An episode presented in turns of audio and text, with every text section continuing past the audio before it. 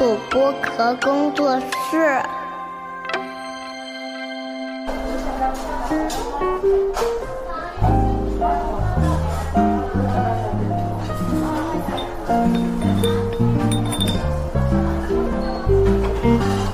童春节的正常生活。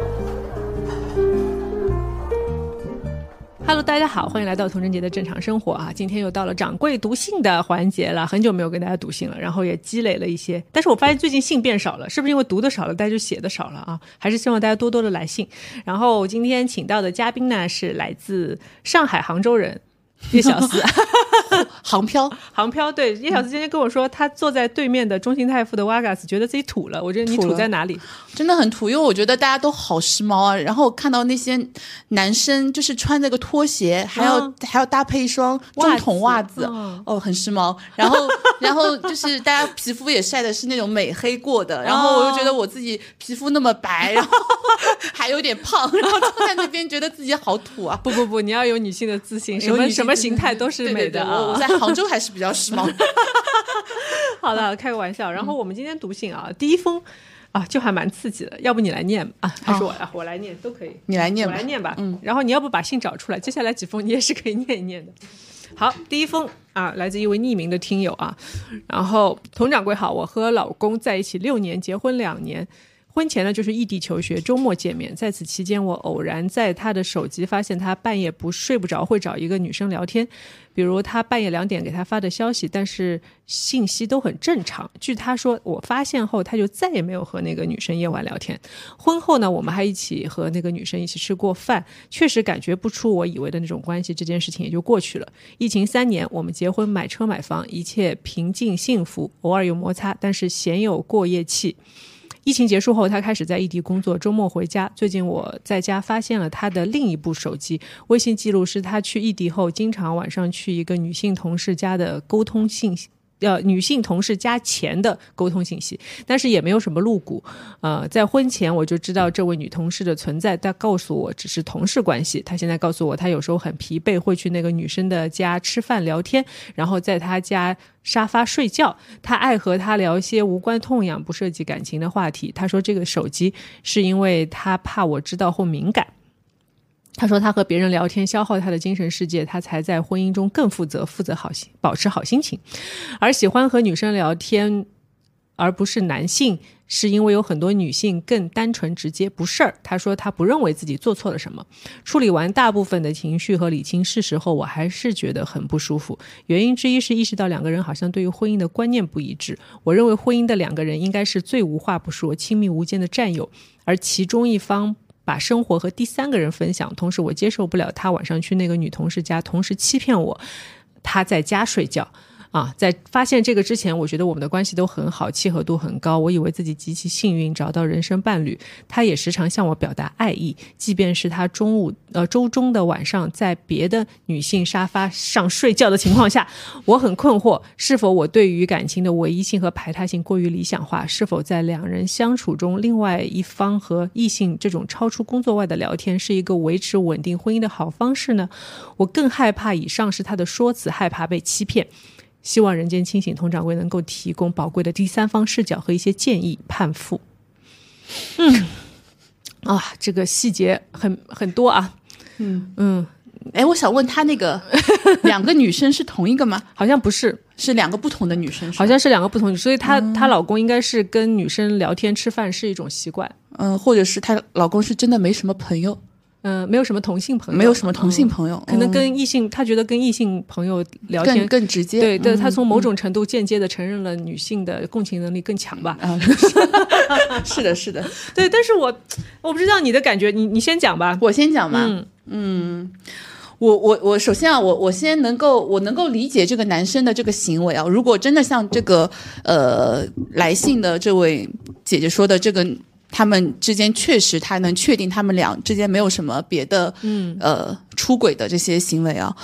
但我觉得这个事情其实很重要的一点是，你们俩对于婚后跟异性相处的一个边界，是不是有一个沟通过啊？比如说，就是呃，不是说结了婚之后一定是不能够跟异性去交往的，但是我觉得这里面还是有一个边界问题是要去提前沟通的，对吧？比如说啊，你能不能去，你能不能单独跟异性吃饭啊？这个异性是不是我认识的？吃饭前是不是要跟对方报备一下、啊？那能不能单独的去异性家做客，甚至 睡在对方的沙发上？啊，能待多久？是待一晚上，还是待通宵，还是白天去？我觉得就是这一些，这一些可能就是很多细节是两个人的沟通，因为这个代表了你们俩对于这件事情的接受程度。嗯啊，我觉得这个是比较关键的。然后这个女生说，这个男男男的其实是瞒着她放用另外一个手机在联系嘛。是，而且是婚，我看仔细看了一下，是婚前和婚后各发生过一次，对，是，所以我我刚刚想说，我两个女生他是个惯犯了。对对对，不要不要这么说，就是可能有 平，就那我就觉得这个男生其实也知道这件事情是不太好的。不太好的，或者说知道他的妻子是会不开心的，就代表你知道这件事情是会让你妻子不开心的，你还要去做，还要瞒着做，那我觉得这个可能对我来说瞒又没瞒好，没瞒好，还被发现。我觉得这个我就可能不太能接受，我觉得是处理问题的，对吧？这个人处理问题的方式，嗯，我觉得是，呃，你刚才说的有道理，就是大家的一个边界感。但是确实呢，就是我觉得为什么刚才我会想到用“惯犯”这两个词啊？因为如果是随着婚姻的发展，比如说我们的婚姻进行到了一定的年份或者一定的阶段的时候，呃，确实我们之间的沟通产生了一些质的变化。啊，就是呃夫妻之间产生一些质的变化，或者说有一些问题，嗯呃，我们也很清楚，你你是没有办法帮我解决的，嗯，他也很清楚我是没有办法。帮帮他来解决的，就是当这种状态下的之后，其实两个人是可以达成某一种默契，说我在关系的某一阶段，我们是不是可以呃，同时这个时候其实大家的信任感也会比较强嘛，因为毕竟在一起那么多年了，甚至于有小孩，呃，然后共同建立家庭，那你的信任感可能来源于生活的方方面面，有的时候是我们拥有共同的财产。我们对对方的父母的情感也非常的深，就是整个家庭非常紧密的状态下，那这个时候，我觉得有一些比较呃关系好的亲密朋友、亲密的异性朋友出现，我是觉得可以理解的。嗯，就说呃，我我觉得就是我反过来啊，以我我的视角来讲，因为我也有很多异性的朋友，嗯嗯，包括樊亦茹也是我的异性朋友嘛，嗯，对吧？就是是但你不会去他家沙发上嗯睡觉，我会在工作室坐一会儿。对，但是这个这个是每个人的，就是可能他的一个方式的问题。但是我觉得沙发上睡觉还是有点过分的，我觉得是过分的。但是就是我想说的是，是以以我是一个女生为例啊，就是说我觉得我交一些男性的朋友，首先这些朋男性朋友可能他们都是真的是也是跟我工作了很久，嗯，然后我们在工作上建立了很多的信任，同时可能我认识的某些朋友的年份比认识我老公的时间还要长，嗯，对，然后我们都共同经历了双方的，就是是在呃，不管是事业啊还是亲密关系方面不同阶段的一一些一些事情，呃，重大事件吧，所以说，呃，甚至于这些朋友就是我老公也认识的。他们也有过交流的，甚至有工作合作的。那我觉得这种亲密、这种关系的亲密程度，我是可以呃把它放在很高的位置的。就是说，大家的信任度可能是呃类似，就是比如说呃一起坐飞机去外地出差啊，一起吃饭啊，住同一个酒店啊，呃当然不是同一个房间啊，就是但是你你会你会觉得说，就是这点上，就是我的老公他不会有任何的问题，嗯嗯，因为他很清楚你们是去干嘛的，嗯然后他也很清楚这个人他是怎么样，或者说他也很笃定我是完全不会喜欢他的，对吧？就是到了这种程度，我是可以接受的。所以我的前提是大家是在关系到了一定的年限之后出现，信任对对，很信任对方的情况，有这种情况出现。但是我看这个情况是。嗯他们俩一直异地，对，一直异地，然后这个男生明显是很孤独的，嗯，或者说寂寞吧。我们不说孤独，就是他很怕寂寞，因为男生相对来说会比较怕寂寞的，嗯，就是，但是他的怕寂寞的方式，他不是说去找同性的朋友聚会啊，或者说呃，甚至去打牌、打游戏、玩密室，anyway 有很多方法，嗯，他是喜欢跟异性聊天，嗯他是说因为这样可以消耗他的精神世界。什么叫消耗他的精神？我也很不太懂这个词啊，对，我觉得也可以，所以我觉得这里面，我觉得他会用到“消耗”这个词，就说明他其实是放了情感进去的。哦，因为如果他的情感和欲望过剩，才需要消耗。嗯，如果他只是说我想跟他交个心，或者聊一些工作上的事情，或者家庭的烦恼，他就不会用消耗这个词。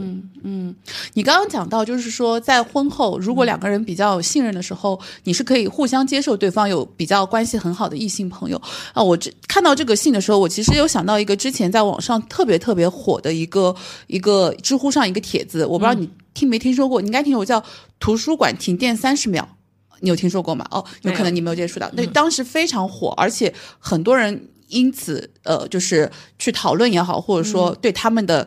情感感情观也产生很大影响。他大概的故事就是男生跟女生是呃很早就是从大学就开始谈恋爱了，然后呢他们俩在不同的学校，然后男生跟女生两个人的关系特别相爱，特别好，呃。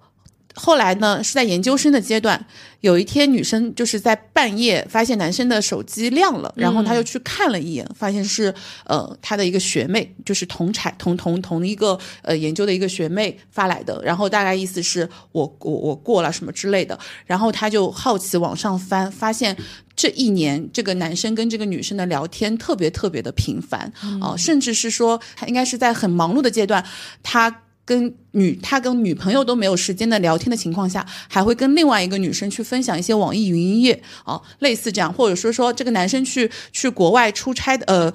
国外国外出呃旅游的时候，然后呢拒绝了所有人的代购需求，但只答应了帮他女朋友代购和那个女生代购啊，甚至那个女生还问他你搞得清楚这些化妆品的名字吗？然后这个男的还说我当然要搞清楚啦，不然还不要被你打死啊啊，类似这样。然后哦就是，但唯一区别是说他没有收他女朋友的钱，但他收了那个师妹的钱，就是还是会收代购的那个钱。然后还有包括为什么说图书馆停电三十秒呢？是。他们俩那个女生，就是这个女朋友过生日的时候，在那边许愿的那个三十秒当中，正好那个，嗯，那个学妹给她男朋友发短信说图书馆停电了，我好害怕。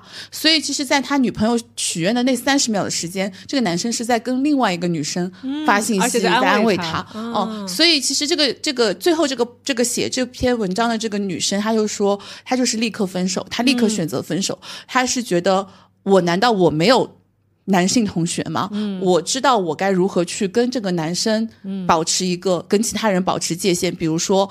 只有我单独跟这个男生的时候，我我们是完全不会一起吃饭的哦。就是我我我这些你明明对，而且这些明明你也知道，可是你还是做了。那我觉得这里面其实有一个点是在于，呃，刚刚这个女生也这个这个来信的来信的呃人也提到，她说就是关于情感的独占性和排他性。我觉得其实是这个就是你你是同意有同意有，因为这当然是区别于亲密关系，就是情侣关系恋爱。恋爱关系和其他关系当中的一个很重要的，对，不然变成开放关系。对呀，是啊。而且我觉得还有一个是优先权，就是比如说我有心事的时候，或者说我有什么问题的时候，或者说我的这些这些事情，我优先选择会去跟谁去讲。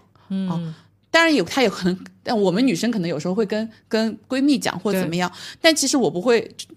对吧？这个这个就是你很要很需要情感需求的时候，男闺蜜还可以，对，或者说你很需要情感需求的时候，嗯，你的优先是找谁？你不可能去找你的男闺蜜吧？不是，还是年龄的问题，还是关系时间久的问题，也也有可能就是，或者说我们可以从不同的朋友上面有一些其他的，是的，呃，就比如说我聊这个话题，可能更愿意跟姐妹聊，但我觉得这个里面，呃，独占性和排他性是必须的，不然谈什么，不然结什么婚？谈什么恋爱？是，就是呃，我突然又想到了，我们上次聊的《长相思》里面，小优有说过一句话，他说，呃，他跟他的外爷聊天嘛，然后就讲到他会跟什么样的人共度一辈子。他说，一定是那个人，不管碰到什么事情，都是把我放在第一位的那个人。对，是优先，是就是优先权嘛。然后他他外爷就看说，对，如果他会因为什么事情来跟你，呃，明知道。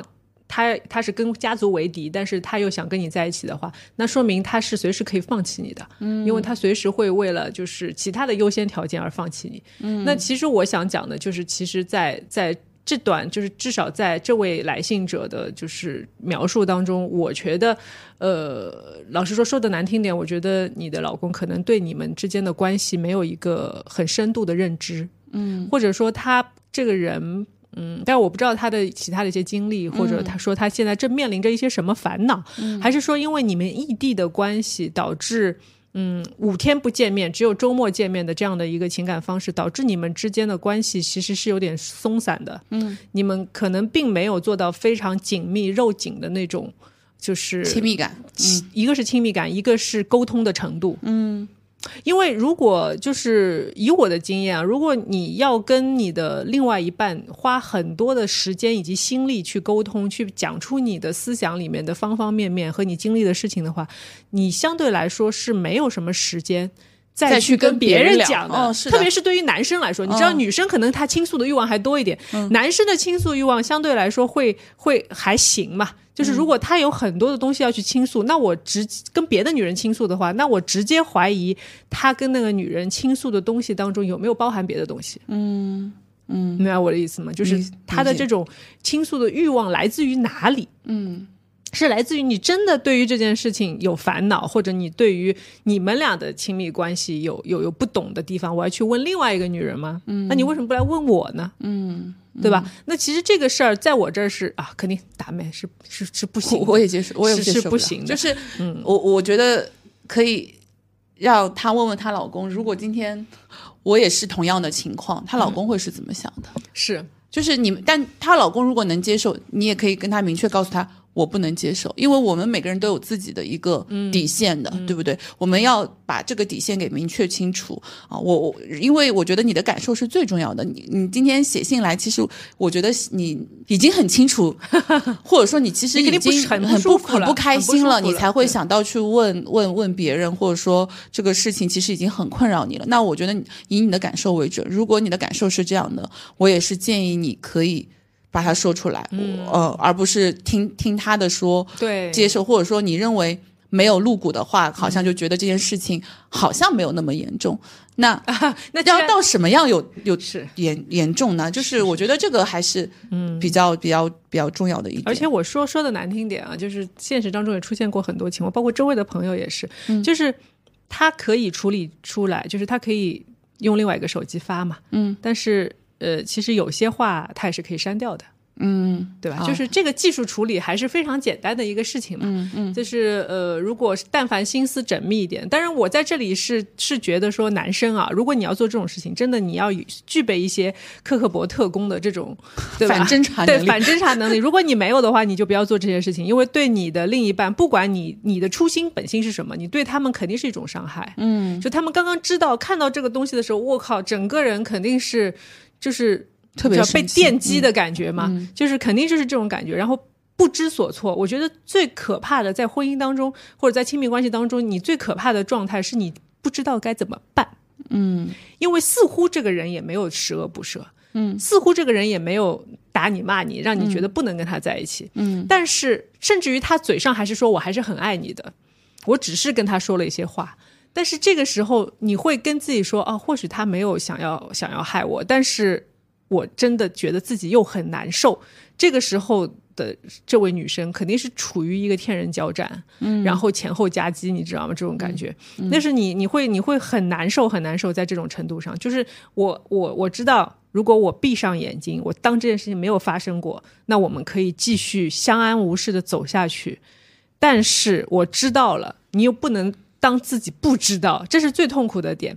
但是我想跟这位女生说啊，这种事情呢，呃，以我的经验呢，有第一次就有第二次，有第二次就有第三次。现在已经有第二次了，已经有第二，婚后已经有了。但是，呃，她有一个手机，也可以有两个手机；有两个手机也，可以有三个手机。我曾经听到过朋友最夸张，她老公有六个手机。那她老公确实也挺 会时间管理，multitask 啊。这个当然是异地的时候才能比较容易做到嘛。但是我是觉得说，呃，嗯，如果你还想继续这段关系的话。那你们确实需要一个很深度的沟通了，而且你们要把这个界限给定好，要定好，要要商量好，或者说你再出现这种事情，那对不起，我就我就对，或者你应该很直接采取一些措施，就是因为这个行为已经已经让你对他产生了很大的不信任感。是的，哦，如果你还要继续修补这个关系的话，那他对方必须要做出很多让你去呃重新重建信任的一些动作和行为，对吧？那。包括接下来，是不是还要还能够继续让他跟异性朋友有过多亲密的，嗯呃频繁的。如果他说啊他还需要，那你可能要再重新考虑，因为这个事情不是我们能够帮到你的。这个选择最后的选择还是在你这里。那或者是说你可能也会觉得说啊，呃我如果你真的能够接受说哦、他是有能够有异性朋友在的，你也愿意相信他跟异性朋友没有任何的呃发生过任何的出轨的出出出出格的事情的话，那你自己要做到自洽，不用自证，是。不要一直自不用自己去不断的证明他是否是真的爱你，他不爱别人，这种自证会让你变得非常的痛苦。嗯就是，那你如果说的这个方法的话啊，我觉得可以维持短时间吧。嗯长时间，嗯，肯定会有问题。嗯，这个问题可能一下子就是给你是一个毁灭性的打击。哦，还我还想到一个解决，就是如果我们现在不批判那个男生的这些行为，我们我们就是 suppose 他真的就是很没有朋友，就是就是要跟女生去聊天 啊，对。那我觉得还有一种就是他自己到底这个男生到底是。很怕孤独，还是他觉得异地这种关系让他觉得他没有办法面对每天下班后独自在家的那个行为？那也有个解决方案，就是不要异地，嗯，对吧？结束异地的状态嘛，那可能也是一种解决方案。嗯但是我是一直觉得，在婚前如果有过这种事情的话，你很难戒掉这个事情。哦，所以你你你是不看好这个男生？我呃，我比较我百分之七十唱衰啊，但是这个话我知道说出来不好，但是呃，但是呃，当然如果你能够接受，同时你可以信任他，你可以说我们俩做一个深度的沟通，甚至于我们把呃互相陪伴聊天的时间去给他无限的拉长。嗯，我们就算不见面，我们每天视频多少时间或者干嘛，就是。嗯，他有什么话都可以非常真诚的、毫无保留的跟你说，那我觉得是还可以。嗯，但是我觉得已经进行到这个阶段之后呢，确实很难把这个东西再修复到从前的这样的一个状态。那我只能说，可能你自己也有也会有一点小小的责任，说可能在前期的时候没有把异地的关系处理的非常的好。异地太考验，是，而且就是前前期在出现那个女生的时候，其实你没有引起足够的重视。嗯，那其实很多事情在婚前可能可以，我们可以做一些解决，然后你再决定要不要跟他结婚，或者说你们俩的状态适不适合去步入婚姻。嗯，只是说我们谈了两年恋爱啊，我们应该要结婚了，我们就去结婚，然后目前也没有更合适的人，因为对于男生来说，他可能只是觉得那些女生适合聊聊天、搞搞暧昧，但是他们也并不是他可以觉得适合结婚的对象。对。那可怕就可怕在这里嘛，对吧？因为因为确实很多人是搞不清楚婚姻到底是怎么回事，以及你们要靠什么去支撑过你们的整整的一辈子，嗯，对吧？让当然就是现在我们婚姻当中也会有很多的变数，但是结婚的时候你想的肯定是一辈子嘛，对吧？你不想这个事儿，你结什么婚呢？嗯，对，所以我觉得我们如果真的是把这个事情的时间刻度拉长。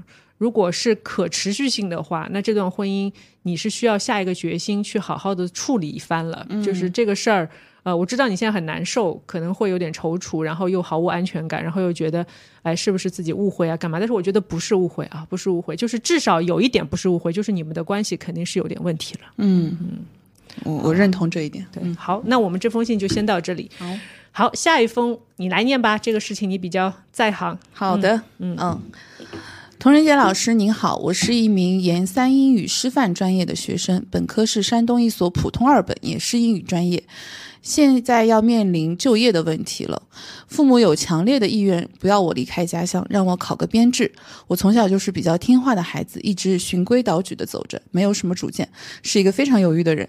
人生做什么大的决决定的时候，永远下不下定不了决心，选择了这个又在后悔那个，一直非常的纠结。家乡的工作工资十分低，只能勉强糊口。去外面找工作的话，又怕自己能力不够，处理不了要面对的各种问题。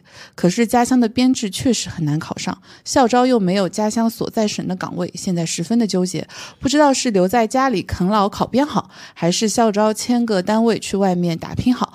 去外面又怕年纪也大了，房车的压力、婚育的压力，各种压得人喘不过气来。嗯嗯，这个这个听这位。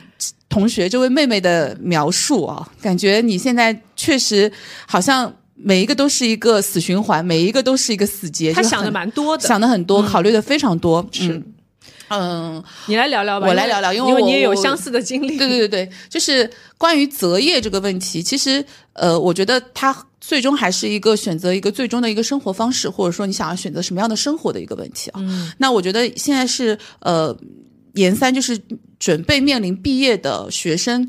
呃，有这样的困扰是非常正常的，嗯，因为我应该在我大学毕业的时候，我也不太清楚我到底要找一个什么工作，或者是说，呃，也也觉得自己好像是不是能找到工作这件事情都很迷茫，嗯，所以其实我大学毕业后，呃，也是有一两个月是没有上班的，就是就是闲闲什么事儿也没做什么事儿也没做，对，然后呢，呃，那你大学是在浙江吗？在浙江，在在杭州读嗯书，读的是电视编导专业啊。那当然，我当时一心一一一门心思只想做跟自己专业相关的事情，所以也没有去考虑其他的工作机会，甚至是看不上，嗯，就是这样的一个状态，就是高不成低不就。然后呢，校招也没人看得上我，就这样哦。所以呃，我觉得这个里面，如果是我给你的建议的话，其实呃，第一点就是你要有要为自己的人生去负责，嗯，负责的人是你自己哦。就是我看到你的描述当中有一个非常典型的一句话，就是我从小是比较听话的孩子，嗯，哦，这个里面包括你现在其实有一个有一个很大的纠结点是在于。家乡嘛，就是父母不想让你离开家乡哦。那家乡的机会又特别的不是难、就是不好，不没有那么好，待遇不好嗯待遇不好。那这里面就是其实呢，听话是一个比较正面的词啊。其实我比较直接来讲是，你你呃，在你让渡了自己的一部分的选择的时候，其实也让渡了很大的责任。就是你你可以你没有自己去做选择的原因是你不太知道怎么去为这个选择负责，负责哦，因所以为至少家乡有父母兜底嘛。对，吧是的哦。那这个里面就是，嗯如果今天你可能要想，如果是我提给你提的建议，就是第一，你要想的是。你到底想要什么样的生活，或者是你可以畅想一下，你希望你未来十年、二十年之后，你希望你自己过的是一个什么样的生活？哦，比较明确的畅想一下。然后在这个里面，如果你说啊，我就是呃希望是稳定的，或者是怎么样的，那它至少是抽象再到具象的一个目标是什么，对不对？那么在有了你这个目标之后，你再来想，哎，我现在做什么样的选择是可以往这个目标走的，然后再来想，如果我要做了这个选择，我可能会面对面临的一二三四的挑战或一二三四的这个困难，是不是我能够接受的？好，这里面你才能够去去有这样的我这个。当中再去想我怎么再去克服这些困难，嗯如因为我现在感觉你好像从你的描述当中，我觉得你其我觉得他是实没有没有很明确，对，就有点吓到，就是没有很明确的呃自己的意向，嗯，因为我可能考编是不是考编是父母想要的，那你是不是你想要的？嗯，哦，你未来如果考编考了，考真的考上了编制，编制的里面的单位呃工作内容如果并不是你自己想要的，嗯，你到时候要面临人生的第二次的难或者转型对转型，然后就是、对，所以我觉得你你可以想一下你自己到底是想要什么样的生活啊、然后呢也非常明确的告诉你，任何一种选择。它一定都是男的，他没有非常 没有容易的路。没有容易的路，也没有十全十美的选择，只有一种你自己你自己想要的，就是你自己想要选选择什么样的人生，嗯。什么样的目标哦，你才能知道，你才能知道你接下来呃才能做出你的选择，做出你目前最符合你的选择。嗯然后呢，也也呃，我之前有一个老板就跟我说，嗯，他跟我说过一句话，当然这是一句非常常识的道理，但是我觉得可能很多人也不是很清楚，就是不要老想着你想要什么，而是想着你要了这个东西之后，你愿意付出什么。嗯，哦，有时候你只知道，呃，我想我想要这个，但是可能你会没办法去。承担那个就变成既要又要还要啊，人生是最怕既要又要还要的，所以只能你要了这个，你就知道你一定不能要哪个，所以我觉得这个是很很重要的。比如说最后你说啊，呃，啃老，对吧？啃老，如果你爸妈能够有足够的老给你啃。啊，那你也可以啃，你就觉得啊，我就想在家里面呃嗯。照料照料父母。现在也有很多职业是的是职业女儿，你知道吗？就是、真的。就是就是就是父母养养这个女儿，就是我也不需要你出去工作，嗯。你只要照顾好我们，然后家里的钱反正未来都是你的，然后你就是照顾好我们，我们就可以了。嗯。然后如果女儿能接受的话，也没问题，也没问题，嗯。对你，你你也可以不用去面对社会上的压力啊、嗯。我觉得这个事情就是有这样 A A 和 B 的选择，你选择去大城市工作，那机会会一定是更多的，待遇一定是更好的，发展的前景一定是会比小小小城市来的更更更有更更大的更多的。那么在大城市发展，那你就是得面临一开始的，对吧？可能压力，嗯，入不敷出也好，啊对，就是要合租啊，要对，生活条件没是的，那么好，是的，嗯所以我觉得那这个东西是你你你最终，比如说我如果很清楚说，我最终是希望我能够呃赚到一份，比如说实际一点，我可能月收入希望能够有多少钱的工作的，嗯能够因为有了这份月收入工作，能够帮满足我未来结婚的。结婚生子啊，或者是结那个房贷车贷啊，嗯那么你就是往这个目标去走。什么样的工作能够有这样的收入？要 要找到这样的工作，我得准备什么样的事情，然后我可能会遇到什么样的挑战啊？如果你觉得你真的没有办法处理好跟你父母之间的这个、呃关系的话，哦、那你要面对你以后可能就是真的很难完成自己的想要的人生的这样的一个准备，你就可以听你父母的话，只要你自己觉得你能接受。那也是 OK，所以我觉得核心还是还是要在考虑你最终希望什么样，而不是把目前这一些已有的条件里面排排序，觉得哎呀都不是最好的，嗯，因为我觉得你可能还没有想清楚自己想要什么。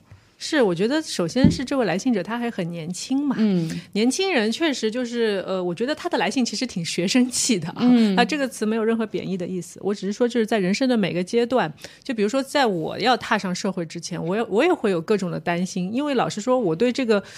就它有点像那种一个巨大的黑洞对着我，你知道吗？就这个黑洞里有嗯因为你没什么？经，历过，就像去深海一样。你不知道，很未知。所以我觉得我们两个今天能够在这里告诉你的，就是说很多事情呢，确实是你在做之前你会更害怕的。对，你在做的时候，你当进入这个事情的时候，你跟自己做，我不行，我就一定要做这个事情的时候，你就变得没有其他的选择，嗯你所有的目标就只有一个，就是我要怎么样把这个事情做好。嗯，当然，就是我觉得对你来说，其实可能性更大了，对吧？你研三英语专业的师范毕业，其实掌握的技能还不少的，嗯就是你是有竞争力的人才，嗯对不对？嗯你学历又高，然后你又是专科的师范师范专科的毕业，就是其实你在大城市，我相信你还是可以找到一些很多机会的。是，但是至于父母会不会支持你，我觉得父母他对你会有一个他们的既定印象。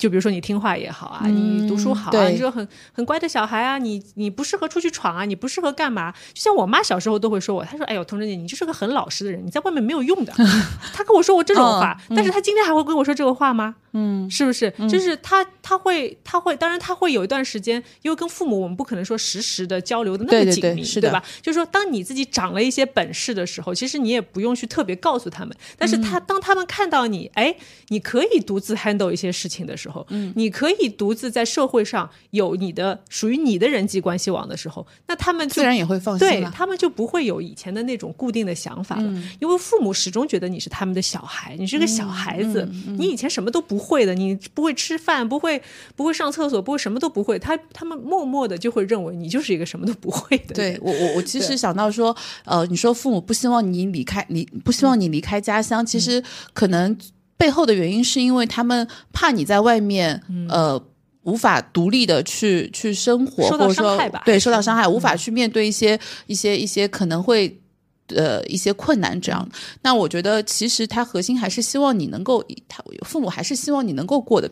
过得好，或者说希望你能够有很好的生活的，这是他的初衷。那如果你告诉他，哎，我在外面也一样能过得很好，对不对？那他可能会觉得，哦，原来你是你是有这个能力的，只是他现在觉得你可能不具备这样的能力而已，而不是说真的要把你拴在身边这样。所以我觉得这个这个你可以去去去跟你父母沟通，如果你真的做好了这个决定的话，不要把这个作为你前途的一个障碍借口。啊，我或者借口对，不然你的选择面太小了。对，我觉得你还真的还年轻，就是你想说，哎，你现在也可以，也已经可以预见到你在老家，然后在父母身边，如果我考一个编制也好，或者我找一个在老家的工作也好，你将会面临什么？你都已经看到了，嗯，对不对？就是你，你才二十几岁，你就会觉得说，我的人生已经看到头了，你觉得？就是我觉得人生不应该是这样，对，而且在现阶段也先不要考虑婚婚姻什么对，什么房房贷车贷，哎呀，以后以后就是我觉得，特别是这两年，我国我们国家的经济经济。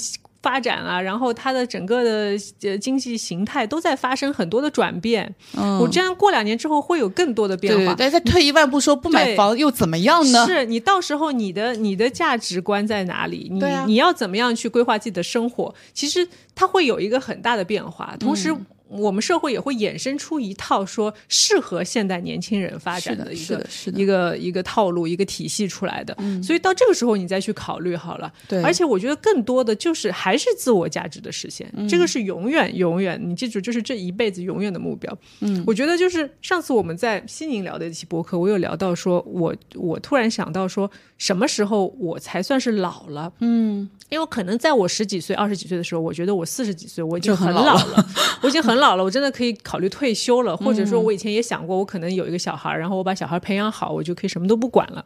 但是现在的我反而觉得说，哎，现在我是还是很充满活力的，我每天我的工作还是很具有挑战性，然后我也去愿意去主动的去迎接，甚至于寻找这些挑战，嗯，然后每每年都在尝试不同的工种、不同的项目，那你会觉得说，哦，可能如果到了我。六十多岁、七十多岁的时候，如果我还时刻可以保持现在的这种状态，甚至于学习的状态，学习也是很重要的一点嘛。嗯，你会有求知的渴望，你去看书也好，你去听课也好，就是你始终能够去接纳新的事物。嗯，只要你保持这种心态，你就不会老的。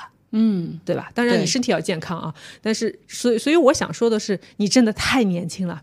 人生还很长，是太年轻了。如果你现在就停止追求的话，我我敢百分之一百的跟你保证，你一定会后悔的。嗯你到三十岁、三十岁、三十五岁，你可能就会经历，哎呀，嗯。我我我可能因为人人一定是会有一个逐步有觉醒的过程，嗯。逐步成长，年随着年龄和阅历的增加，然后到了那个时候，我们可能会有不同的人生课题啊。嗯。但是其实最害怕的是说啊，如果我二十岁的时候、二十五岁的时候，我能够不做这样的选择，我会不会更好一些？嗯啊，我觉得这个时候其实你再来看的话，当然你还可以有重新的选择，只是说我们作为呃经历过这个阶段的人会，会告诉你说，嗯，可能你目前要考虑的，如果你能尽早的考虑你未来的人生的大的目标的话，你你会比现在的很多选择。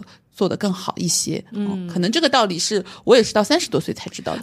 二十多岁的时候，我也没有什么所谓的，其实很很很很迷茫，迷茫那个时候是很迷茫，迷茫是很正常的。做到哪里算哪里。对，可能有一些运气，可能有一些、有一些什么，我还小聪明 对我还记得我那个时候做了两年，呃，做了四年电视行业，嗯，那个时候特别想要。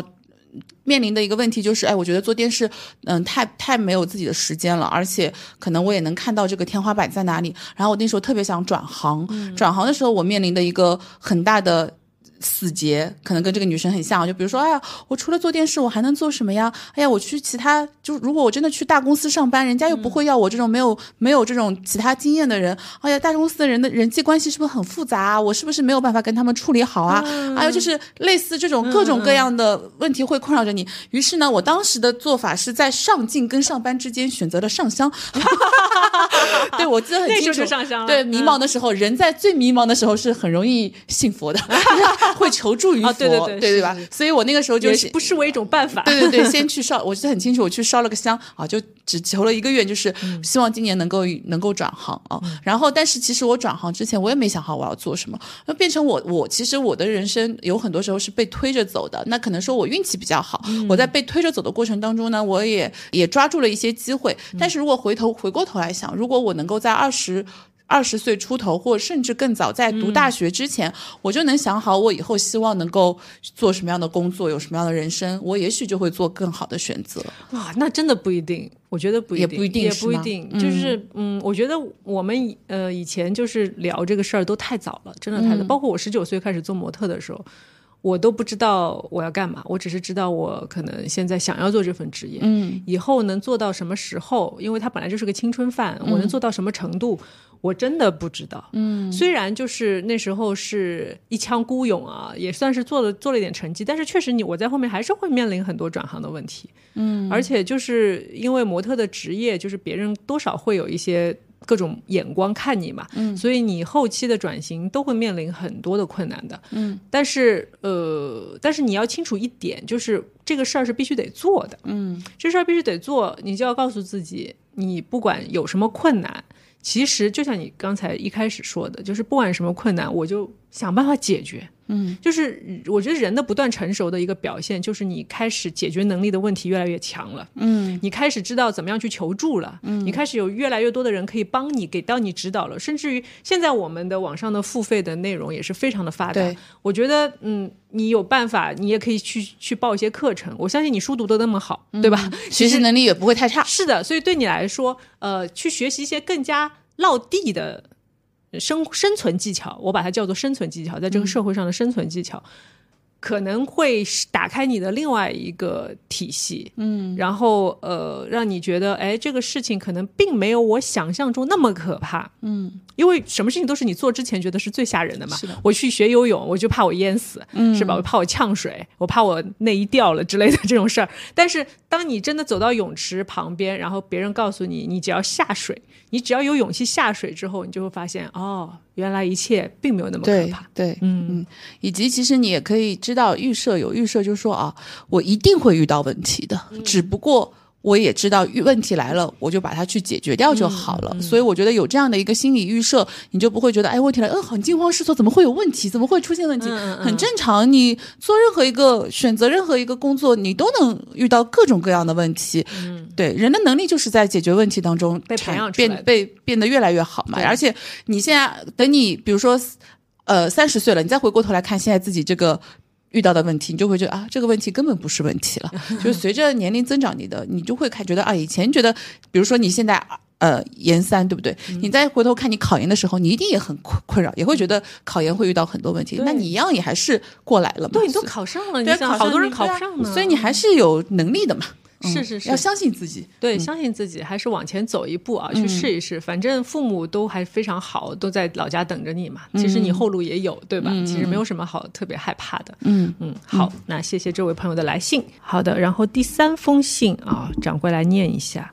呃，这封呢其实是对上一次读信的关于长辈去世的呃感受，嗯，然后这位朋友可能会有一些相似的经历啊。来信内容是这样的：听五十六期掌柜读信有感，我自身的经历呢几乎和来信者一模一样。幸运的是，我已经度过了那个最痛苦的时光，所以听完播客，我斗胆一试。我今年二十八岁，比来信者稍微小一些，啊，希望我本人的心路历程能够提供一些小小的启发。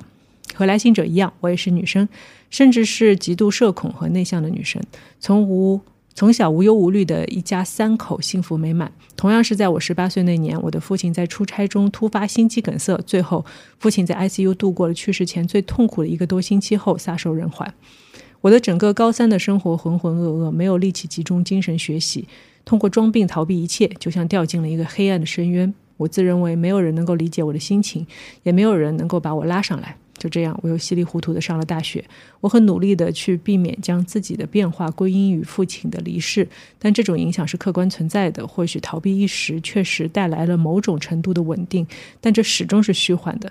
稍不留神，背后的黑暗深渊就会马上将我推吞噬。关于说到父亲父爱缺失的那部分，或许是可以被其他情感填满，我并不完全认同。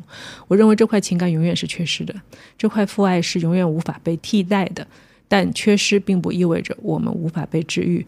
但残酷的是，他人或许可以在一旁为我们呐喊助威，但治愈自己的永远只能是我们自己。有段时间，我特别执着于追求那种发自内心的幸福，疯狂思考幸福的含义。对我们来说，追求幸福可能是有条件的，但单纯通过他人寻找幸福不是那么可取。同样的，接下来所说的欺骗自己也是不可取的。我是如何治愈自己的？人生不仅仅是幸福，更有酸甜苦辣各种口味。人生不仅仅是灰色，更不可能总是色彩斑斓。我们需要的可能只是一双善于发现的眼睛。不过，比起当初执着于寻找发自内心幸福的我，如今的我更享受生人生中那种跌宕起伏的乐趣。灰色也是人生的一部分。其次，我在自我疗愈的过程中有两点成为了我的心灵支柱。首先是相信自己有从零甚至从负重新来过的勇气。未来的人生应该由我们自己创造。实际上，每个人在创造自己的未来。不管父亲是否还在身边，我们或许也会遇到各式各样的苦难。每个人心中或多或少总有一些难以启齿的心酸。另外，人生总会有办法走下去。每个人都有都会有自己的出路。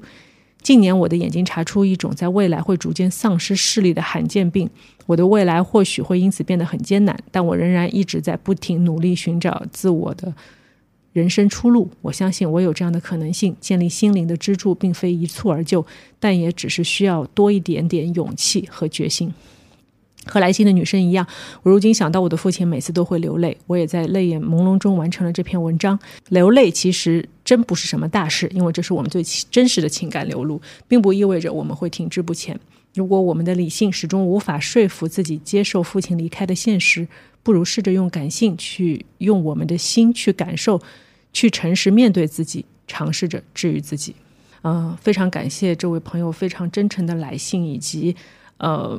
可以说毫无保留的分享了自己在父亲去世后的种种的感受啊，感受和心路历程。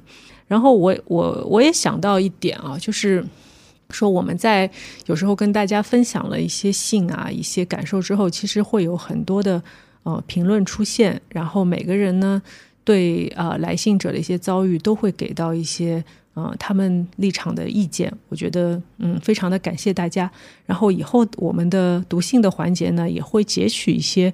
比较有意思的评论，然后各种角度的都跟大家来分享一下，嗯，然后非常感谢这位朋友的来信。那主要读这封信呢，也是想说对之前的读信有一个回馈，然后同时也是让大家呃有一种就是得到一些回应的感觉吧，嗯，也希望就是五十六期的那位写信的朋友，如果有机会听到掌柜读这封信的话，也可以获得一些。啊，自己的注意。好的，那我们今天的掌柜读信就到这里了。感谢小四啊，小四以后可以常常来给我们读信。然后包括如果你那边有人给你什么困扰的事情，我们也可以可以一起来讨论一下。对，好的，了解。好的，谢谢，拜拜，拜拜。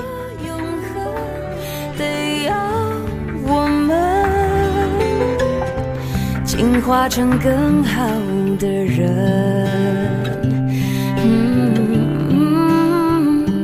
懂得永恒，对呀，我们进化成更好的人，